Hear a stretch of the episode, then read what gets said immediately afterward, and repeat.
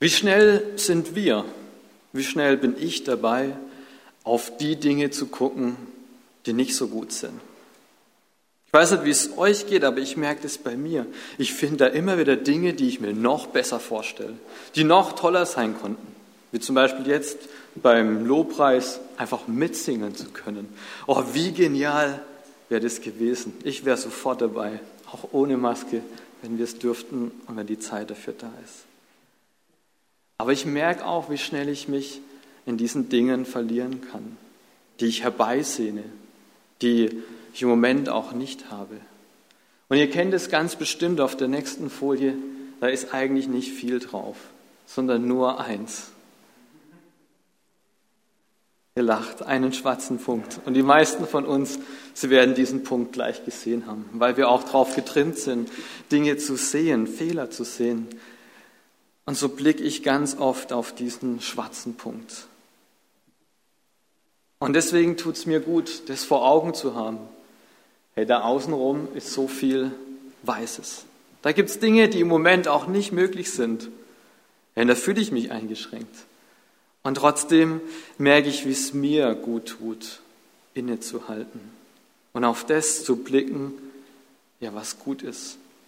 Und da gibt es in meinem Leben eins, das richtig, richtig gut ist. Das ist Gott.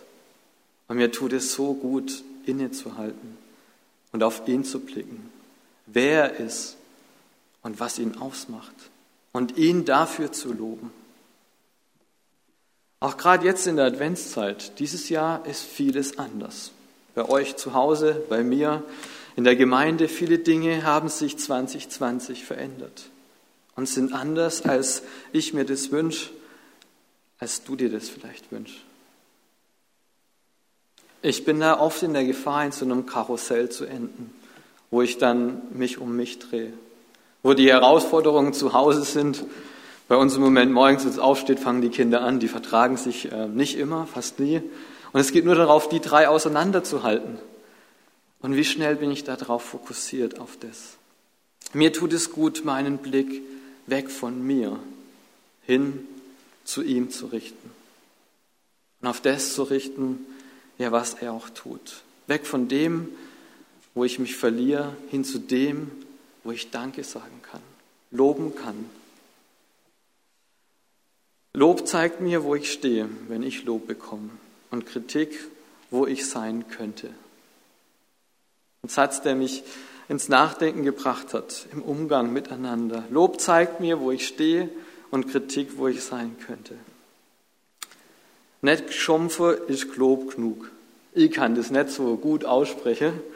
Ist nicht mein Dialekt, aber das, was dahinter steht, das ist, ja, wenn man nicht lobt, also nicht zu loben, nicht zu schimpfen, ist schon gelobt genug.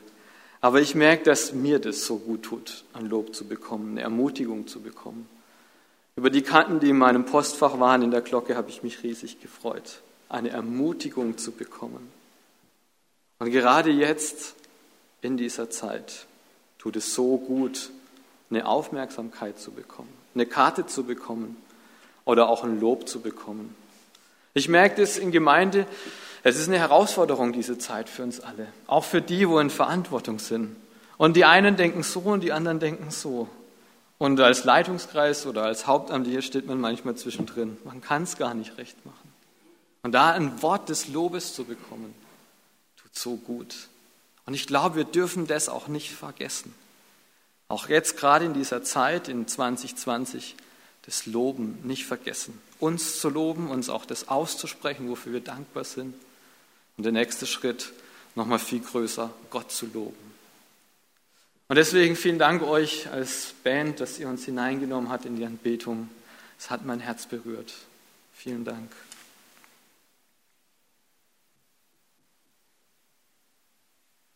Und deswegen, es ist nicht ein typischer Adventstext, aber es ist ein Psalm, der mein Herz berührt hat. Ein Psalm, der immer wieder aufruft und sagt, hey, lasst uns Gott loben mit allem, was wir sind. Psalm 103, um den wird es heute gehen. Ein Psalm, der von David stammt, geschrieben im fortgeschrittenen Alters. Und David war in diesem Moment, als er den geschrieben hat, wohl keinen Lebensproblemen ausgesetzt, wie Schuld oder wie Verfolgung oder wie erlebte Ungerechtigkeit, so wie das bei anderen Psalmen der Hintergrund ist. David hatte Zeit zum Nachdenken, zum Nachsinnen über Gott. Und ich merke, wie mir auch das gut tut, Zeit zu haben, um nachzudenken über Gott. Nicht über die Welt, sondern über Gott. Aber ich merke, wie gerade auch dieses Jahr bei mir so viel ist, dass da immer ein Stresslevel ist, dass da das eine und das andere kommt. Und ich sehe mich an nach der Zeit, die nach Weihnachten kommt. Vor Weihnachten bei ganz vielen noch, die Geschenke sind sie alle besorgt, ist es noch da, ist alles vorbereitet für das Fest. Dieses Jahr muss man so viel denken, wie läuft es überhaupt ab? Bei mir ist so nach Weihnachten die Zeit und gerade Silvester rum, wo ich durchatme und auch nochmal auf das Jahr schaue und nachdenke. Und wir wollen heute auf Psalm 103 hören. Der lässt sich in vier Strophen einteilen und ganz schön viel Text heute. Text, der für sich spricht, den ich langsam lesen werde. Ich fange mal an mit der ersten Strophe. Das hohe Lied der Barmherzigkeit Gottes. Ein Selbstgespräch Davids mit der Seele. Von David. Lobe den Herrn, meine Seele, und was in mir ist, seinen heiligen Namen. Lobe den Herrn, meine Seele, und vergiss nicht, was er dir Gutes getan hat, der dir all deine Sünde vergibt und heilet alle deine Gebrechen, der dein Leben vom Verderben erlöst, der dich krönet mit Gnade und Barmherzigkeit, der deinen Mund fröhlich macht und du wieder jung wirst wie ein Adler. Lobe den Herrn, meine Seele. Das ist das Hauptthema von diesem Psalm. Und damit beginnt David auch seinen Aufruf. Lobt Gott, lobt Gott von ganzem Herzen. Lobt seinen heiligen Namen. Vergiss nicht, was er dir Gutes getan hat.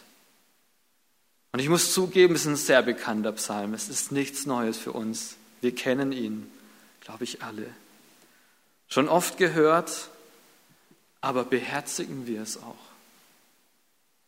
Gehört das Gotteslob zu unserem Alltag, zu meiner Adventszeit, zu meiner Krisen-Corona-Zeit? Heute ist der vierte Advent. Und dann kommt das ganz große oder vielleicht auch dieses Jahr kleine Weihnachtsfest, das Erlebnis, wo wir das feiern. Der Höhepunkt, auch wo wir das größte Fest oder eins der größten Feste feiern. Gott wird Mensch. Er macht sich auf, um uns nahe zu werden. Wird Mensch, ein kleines Kind in der Krippe.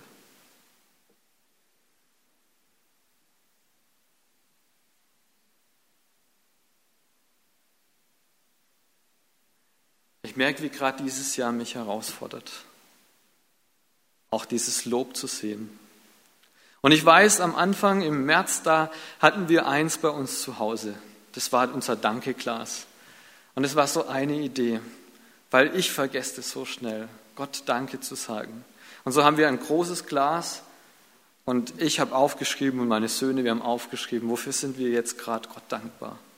Und abends, wenn wir uns hingesetzt haben, dann haben sie ihr Bildchen gemalt für das Auto, wo sie dankbar sind. Und wir haben das alles da reingeschmissen. Und da kam einiges zusammen, wofür wir dankbar sind.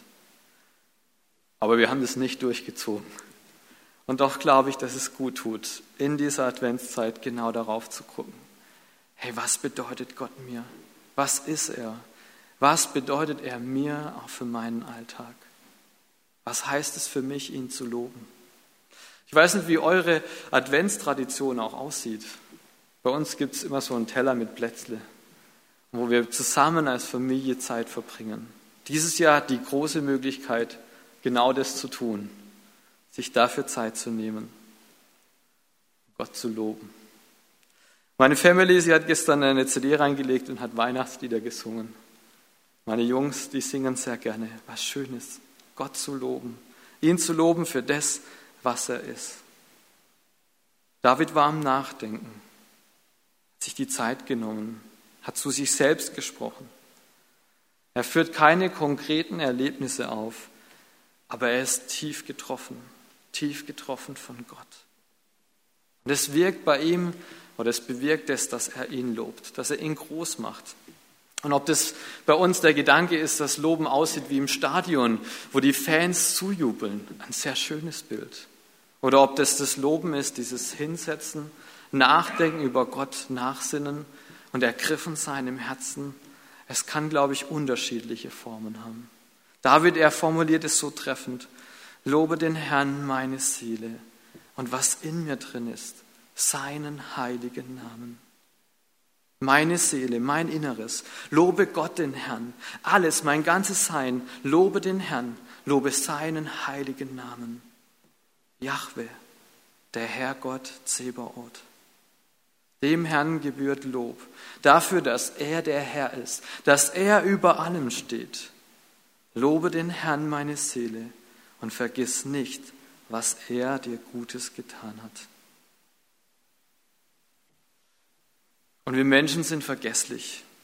Und deshalb rät David auch sich und er macht sich zum Vorsatz, nicht zu vergessen. Nicht zu vergessen, was der Herr Gutes getan hat. Und dahinter steckt das Erkennen, ja, mein Herr gehört die, die Ehre. Mensch, er meint es gut mit mir. Wer schreibt, der bleibt. Und so schreibt er auf, wofür er Gott dankbar ist. Was will David nicht vergessen? Was begeistert ihn an Gott? In den ersten fünf Versen steckt schon unheimlich viel von diesen Dingen. Da werden sie aufgeführt und später nochmal ausgeführt. Fünf Dinge werden hier genannt. Das erste ist die Sündenvergebung, Sühne. Ein Thema, das David im Psalm 32 ausführlich behandelt. Da, wo er dieses Bild gebraucht, dass er an den Abgrund seiner Schuld gedrängt wird und dann die Möglichkeit besteht, dass die Bereinigung kommt, dass es weggenommen wird, dass das, was uns trennt, dass es aufgehoben wird. Und darum ist Gott auf die Welt gekommen. Darum bereiten wir uns auf die Ankunft des Königs vor. Er kommt auf die Welt, um uns frei zu machen. Er wird Kind, um später am Kreuz auch für unsere Schuld zu sterben, um das wieder gut zu machen, dass Beziehung wieder möglich ist.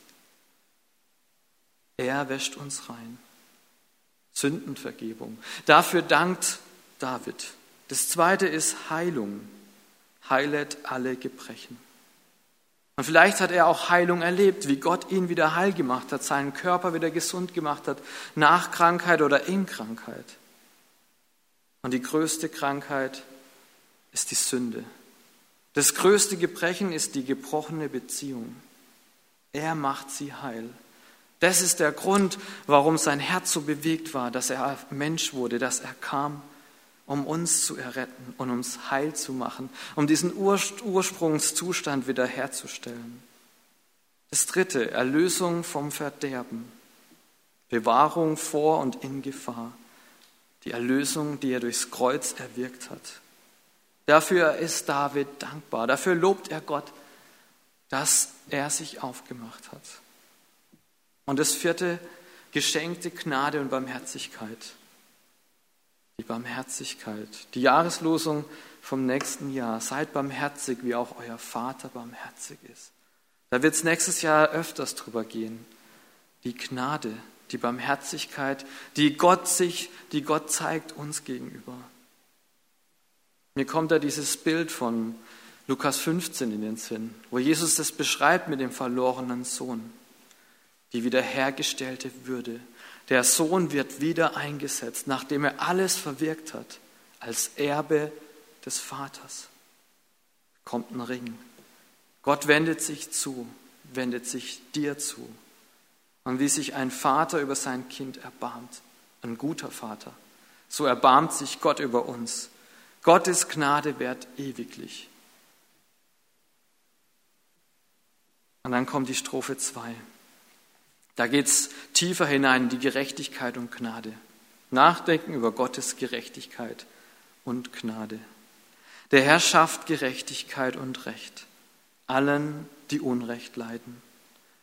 Er hat seine Wege Mose wissen lassen, die Kinder Israels sein tun. Barmherzig und gnädig ist der Herr, geduldig und von großer Güte. Er wird nicht für immer hadern, noch ewig zornig bleiben. Er handelt nicht mit uns nach unseren Sünden und er vergilt uns nicht nach unserer Missetat. Denn so hoch der Himmel über der Erde ist, lässt er seine Gnade walten über denen, die ihn fürchten. Sofern der Morgen ist vom Abend, lässt er unsere Übertretungen von uns sein. Allein aus Gnade, sola gratia, unverdiente Gnade. Und ich lese im Moment dieses Buch von 24 Mal Weihnachten neu entdecken. Und da war dieses Bild, diese Geschichte vom Porsche des Nachbars drin. Es hat mich irgendwie begeistert. Hey, der Mann, der das schreibt, ich werde mir nie so einen Porsche leisten können und ich werde ihn mir auch nicht erarbeiten können. Und wenn, dann kann ich ihn nur geschenkt bekommen von meinem Nachbar, unverdient. Viele Dinge, wir können sie uns nicht erarbeiten. Nicht Gerechtigkeit, wir können uns bei Gott keinen Bonus sammeln, sondern wir können nur dastehen und sagen, danke für dein Geschenk in der Krippe, für deinen Sohn. Danke für die Vergebung, die du bewirkst. Ich will sie für mich in Anspruch nehmen. Ich will nicht diesen Porsche, sondern dein Geschenk für mich in Anspruch nehmen, in Händen halten. Vielen Dank dafür. In Vers 8 kommt es so zum Ausdruck. Barmherzig und gnädig ist der Herr, geduldig und von großer Güte. Und es ist er mit mir und auch mit dir. Und dann kommt die dritte Strophe, da ist das Nachdenken über die Barmherzigkeit wie sich ein Vater über Kinder erbarmt. So erbarmt sich der Herr über die, die ihn fürchten, denn er weiß, was für ein Gebilde wir sind. Er gedenkt daran, dass wir Staub sind. Ein Mensch ist in seinem Leben wie Gras. Er blüht wie eine Blume auf dem Felde. Wenn der Wind darüber geht, so ist sie nimmer da. Und ihre Städte kennet sie nicht mehr. Die Gnade aber des Herrn währt von Ewigkeit zu Ewigkeit über denen, die ihn fürchten, und seine Gerechtigkeit auf Kindeskind, bei denen, die in seinem Bund halten und gedenken an seine Gebote, dass sie danach tun. Die Gnade aber des Herrn währt von Ewigkeit zu Ewigkeit über denen, die ihn fürchten, und seine Gerechtigkeit auf Kindeskind. Das fünfte, wofür er dankbar ist, wo er Gott lobt, ist die Freude. Die Freude, die so schnell auch weg ist, wenn Dinge sich bei uns verändern, zumindest bei mir, wo ich mich so schnell verlieren kann und die Freude auf einmal wie weg ist. Freude, und die meint hier erneuerte Lebensqualität durch Gottes Eingreifen, durch seine Güte, durch sein Handeln. Und hier werden alle Zustände unseres Lebens angesprochen die Einfluss auf unser Befinden unsere Lebensqualität haben. Wow, wie viel gibt es im Moment, die Einfluss auf meine Lebensqualität haben, die mich runterziehen wollen, die meine Freude wegnehmen wollen. Wie gut tut es mir, diese Verse zu lesen. Und am Ende von Psalm 103 steht nochmal dieser Aufruf, Gott zu loben. Der Herr hat seinen Thron im Himmel errichtet und sein Reich herrscht über alles. Lobet den Herrn, ihr seine Engel, ihr starken Helden, die ihr seine Befehle ausrichtet, dass man höre auf die Stimme seines Wortes. Lobet den Herrn, alle seine Herrscharen, seine Diener, die ihr seinen Willen tut. Lobet den Herrn, alle seine Werke, an allen Orten seiner Herrschaft. Loben zieht nach oben. Es hilft mir wegzublicken von mir, von meinem Ich hin zu ihm. Deswegen die Frage, was begeistert mich? Was begeistert dich an Gott? Ich freue mich, dass ich eine Zukunft haben darf, eine Perspektive. Dass der, wo gesagt hat, ich komme, auch gesagt hat, ich komme wieder. Und ihr, meine Kinder, werdet die Ewigkeit bei mir verbringen.